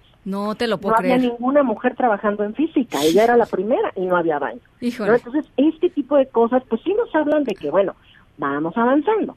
No, y bueno, el sí. último punto es la posible detección del momento exacto en el que se extinguió la vida durante el impacto del asteroide que cayó en Chicxulub hace 65 millones de años, porque en Estados Unidos se ha encontrado esta oleada de fósiles que quedaron todos al mismo tiempo, digamos que acumulados en una zona, eh, eh, animales y plantas terrestres y acuáticos que claramente no convivían entre sí, pero que ahora están todos encimados. ¿Por qué? Porque este tsunami enorme derivado del impacto del asteroide, pues se los llevó a todos, ¿no? Entonces, bueno, eh, pues ahí tenemos para la ciencia mucha tela de donde cortar, mucha información que aprender y sacar en los años por venir.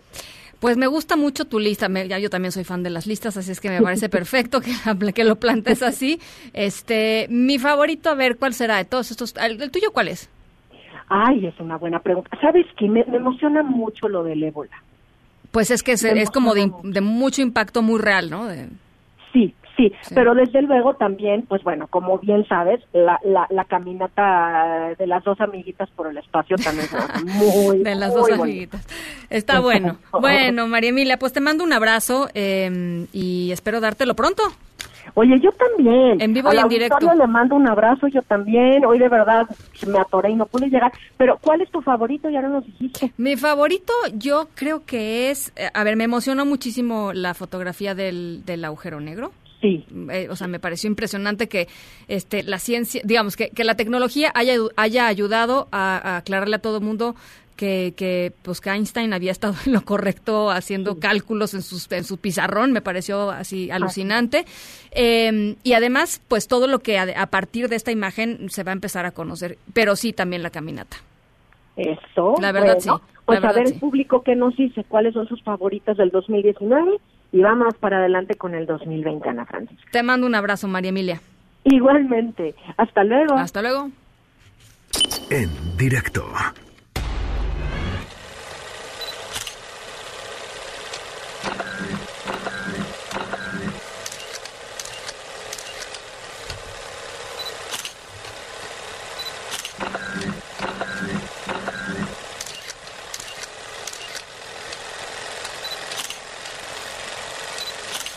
Bueno, ya les decía que algo pasó en Corea del Norte, algo se incendió en Corea del Norte eh, y una mujer está en problemas.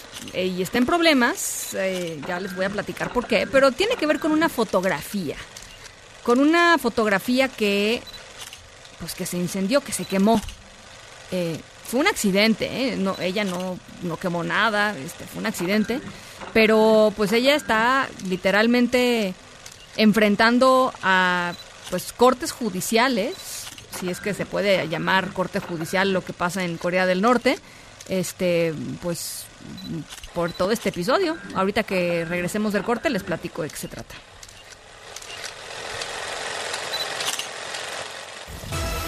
En un momento continuamos en directo con Ana Francisca Vega. Continúas escuchando en directo con Ana Francisca Vega por MBS Noticias.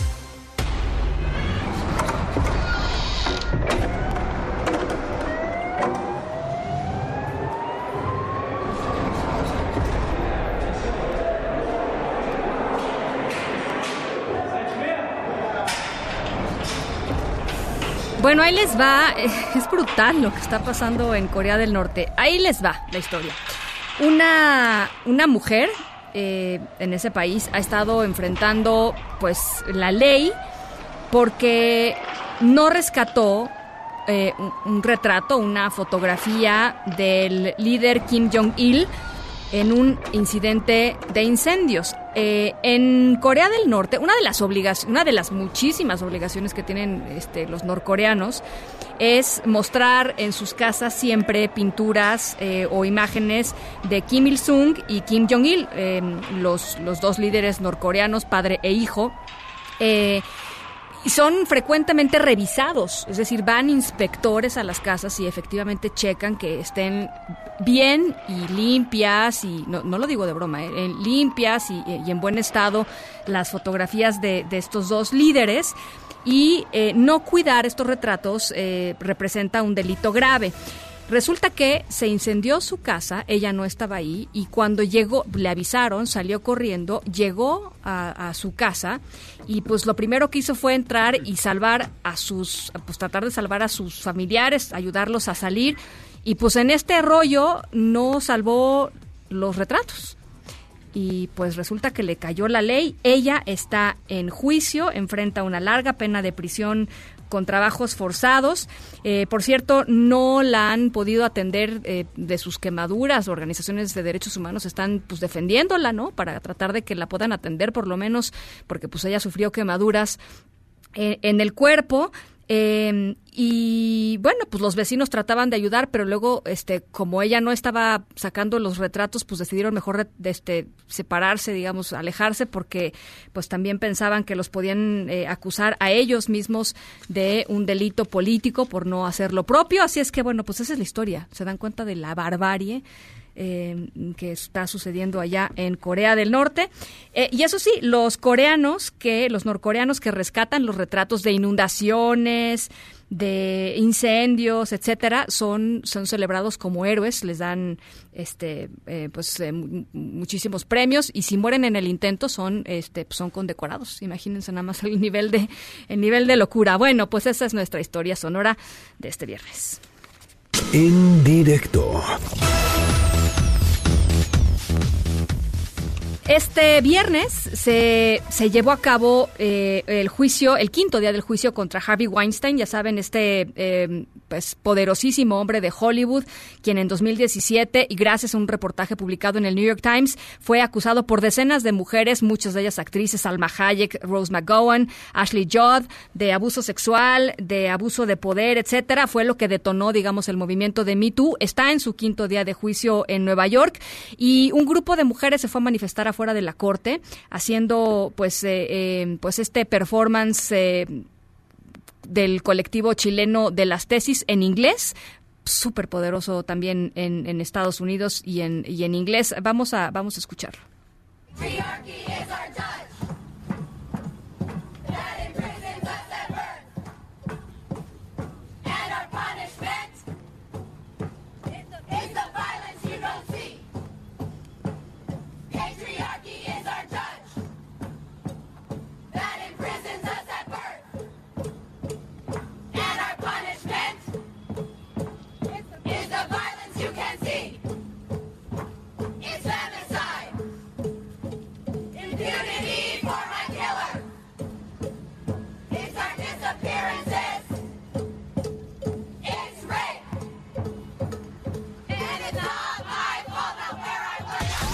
En Agenda con Rafael Arce. ¿Qué pasó, Rafa? ¿Todo bien? Pues todo bien, aquí es pues, pues, un poco, sí, ¿no? ¿no? No, mucho triste, Ana, ¿no? Sí, hoy es un día... ¿Qué día, qué viernes? Pues un día complicado, la verdad, estas noticias siempre son muy complicadas. A cualquier hora del día, Ana, ¿no? Puede decir, no, es que desde la mañana, ¿no? Pudo, pudo haber sucedido hace 10 minutos y hace 10 minutos estaríamos precisamente igual. ¿No? Eh, pues traumatizados, Ana, aunque uno se dedique a este asunto, no deja de llamar la atención este tipo de asuntos. Estamos hablando del de, el caso de, de, de, Torreón. ¿Qué tal? ¿Cómo están? Muy buenas tardes. Buenas noches a quienes nos escuchan y a quienes nos ven. ¿Cómo están? Qué bueno que están ahí y qué bueno que deciden estar en directo. Eh, porque así como en la vida en directo, pues todo es, todo es mucho mejor. Ana, pues la agenda está más que marcada, ¿no? La agenda está más que marcada, estamos al pendiente, al pendiente de las investigaciones, precisamente de la investigación en torno, en torno a esta balacera en la que muere una maestra y el atacante se suicida, un niño de 11 años. Y bueno, las investigaciones, te ha dicho el, fiscal, bueno, todavía han, pasado pocas horas, ¿no? Uno diría, oiga, no, pues ya, ya, ya pasaron casi más de, casi 12 horas y bueno, uno como medio de comunicación quisiera tener mucho más datos en este sentido. Estamos al pendiente, Ana, de lo que la Fiscalía, la, la propia gubernatura de Coahuila, la Fiscalía de aquella entidad, dé a conocer este fin de semana o quizá ya el próximo lunes en torno a este asunto. Pero tampoco le quitamos la vista, Ana, a quienes están hospitalizados, ¿no? Por supuesto, ya, ya lo has informado, nos enlazamos directamente a la conferencia del doctor, al director técnico del Hospital Español allá en Torreón. Están bien, están estables, ¿no? Pero estamos al pendiente de el momento, por supuesto, en el que estas seis personas eh, sean dadas de alta. Oye, Ana, un asunto importante que se ha visto ahí eclipsado por todas estas informaciones.